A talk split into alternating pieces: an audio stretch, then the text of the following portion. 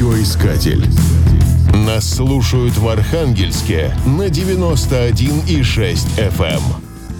В Архангельске на пешеходной части проспекта Чумбарова-Лучинского, которую горожане любовно именуют Чумбаровкой, внимание привлекает памятник Казьме Прудкову.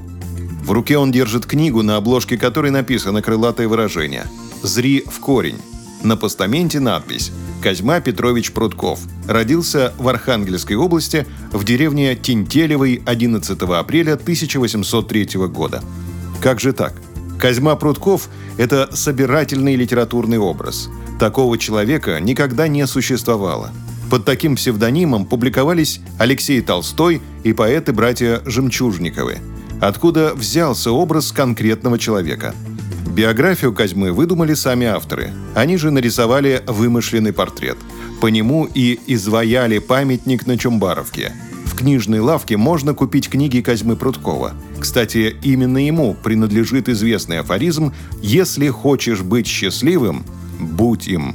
Памятник Прудкову стоит прямо у дверей Архангельского литературного музея, который может похвастаться многочисленными раритетами.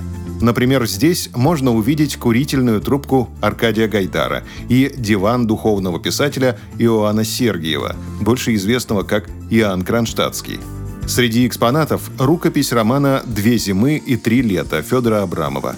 Есть большое количество подлинных фотографий, писем и рукописей писателей и поэтов русского севера. Всего более 100 тысяч единиц хранения.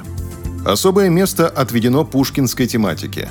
Но разве Пушкин бывал в Архангельске? Нет, не бывал. Хотя за вольнолюбивую лирику его чуть было не сослали в Архангельскую область, в город Сольвычегодск. В Архангельске живет Андрей Вещагин, потомок великого поэта в шестом поколении.